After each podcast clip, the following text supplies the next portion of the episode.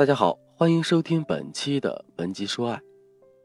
今天我们来聊一聊，老公在婚姻里面开小差，我们到底该怎么办？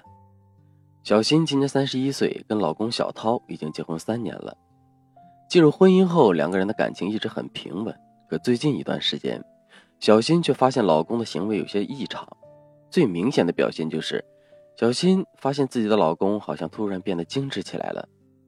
平时早上起床后，老公用来洗漱收拾的时间不会超过十五分钟，甚至有时候连胡子都不刮，牛奶滴到衣袖上也能凑合着穿。可现在他每天都会提前一个小时起来洗漱打扮，刮胡子、洗脸、整发型，镜子是一遍又一遍的照，身上的衬衣竟然整理的连褶皱都看不出来。而且小新还发现，老公在接电话的时候似乎很警觉。当手机里有来电提醒或者短消息的时候，她的第一反应不是看手机，而是抬头看一眼周围有没有人。而且在看消息的时候，老公也不能做到全神贯注，给人的感觉就是她好像一直在提防着什么。出于女性的直觉，小新觉得自己的老公一定有问题，于是就趁老公睡觉的时候偷偷翻看了他的手机。小新在老公的手机里发现了一个女人的自拍照。而且还把这张照片设置成了两个人聊天界面的背景图。不过从现有的聊天记录来看，两个人的聊天虽然频繁，但没有太过出格的言语。小新也没有发现任何有关老公出轨的迹象。虽然没搜出什么实质性的东西，可是小新还是很揪心。于是她偷偷请了两天假，全程观察老公的行踪。那经过一番调查，小新发现。老公手机里的那个姑娘是他公司里的一个女同事，目前两个人并没有做出什么出格的事情，但是能明显的看出来，老公平时对那个女同事的态度是很殷勤、很热情，每天都给那个女同事带早餐不说，并且从来不喜欢吃零食的老公，竟然在办公桌上摆满了零食，而且都是那个女同事爱吃的。小新对老公太了解了。她知道这些现象足以表明自己的老公已经在开始注意别的女人了。虽然现在还没有出轨，但这么下去迟早会出事情的。怎么才能把男人从出轨的边缘拉回来，让他把心思放在自己的身上呢？小新不知道，于是来找我做咨询。我跟小新说，男人之所以会在出轨的边缘徘徊，除了他爱的信念不够坚定之外，抵挡不住诱惑，这也反映了。两个人的感情本身就存在着问题，所以如果我们想彻底打消男人出轨的想法，首先就要把两个人之间的问题找出来，然后解决掉。那经过一番研究，我发现小新和老公之间的主要矛盾有两个，而这也是大部分濒临出轨的感情都会面临的问题。下面我们就来详细的分析一下这两个问题。第一个问题，一成不变的相处模式。导致彼此的感情严重缺乏新鲜感。小新和老公已经结婚三年了，彼此间的感情早就过了激情期。两个人在越来越熟悉的同时，也变得越来越厌倦。可以毫不夸张地说，现在小新一张嘴，老公就知道他想说什么；饭还没有端上桌，老公就知道今晚要吃什么。而且在小新的衣柜里挂着的，永远是那么几件衣服。在这样一成不变的生活模式下，老公对小新的期待感变得越来越低，而男人又天生是一种不安分的生物，喜欢追求刺激和挑战。如果在这个时候有一个全新的形象出现在男人面前，带给他久违的刺激，男人在精神上就很容易开小差。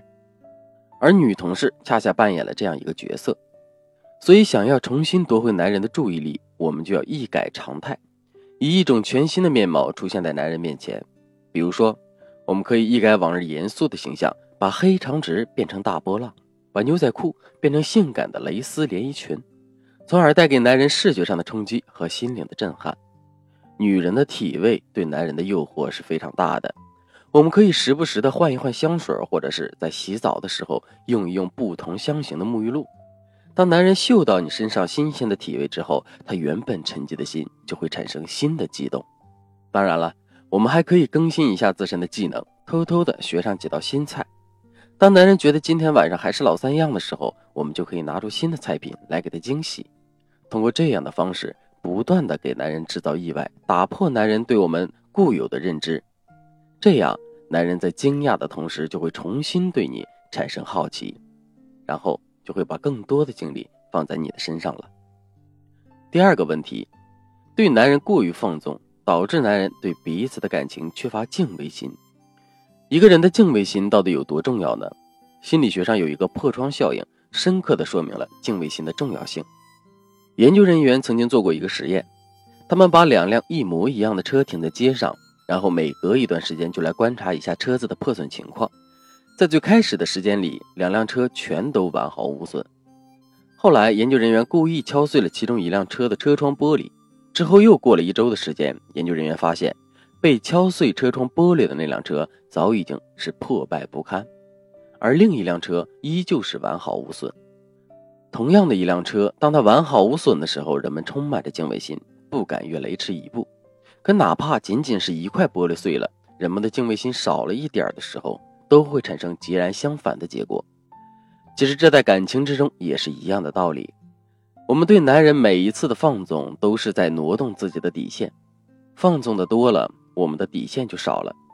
当我们的底线减少的时候，男人的敬畏心也会随之下降，而这会大大增加男人和别人暧昧甚至出轨的冲动。所以，想要打消男人出轨的念头，我们就要重新建立自己的底线。怎么建立底线呢？比如说，我们可以在一定程度上对男人的时间、每天的消费以及社交圈进行限制，从而阻断男人出轨的条件。如果男人做不到，我们就要对他进行一定的惩罚。那如果男人表现的很好，我们就要对他进行奖励。慢慢的，男人就会养成遵守规则的习惯。再比如说，我们可以在男人面前亮明自己对出轨这件事情的态度。那甚至有的时候还要直接敲打一下男人，让男人知道自己出轨后的后果。就拿这位女同事的例子来说，我们就可以直接告诉男人。我觉得你们两个目前的互动太亲密了，这让我觉得很不舒服。我希望你不要继续这样做了。当然了，在说完这些话之后，我们还可以给男人一个标准，教给他该如何跟女同事相处。只有这样，男人才会真的有所改变。男人在感情里开小差的诱因远不止这些。那如果你想全面的了解这些内容，以便于对自己的婚姻进行自查的话。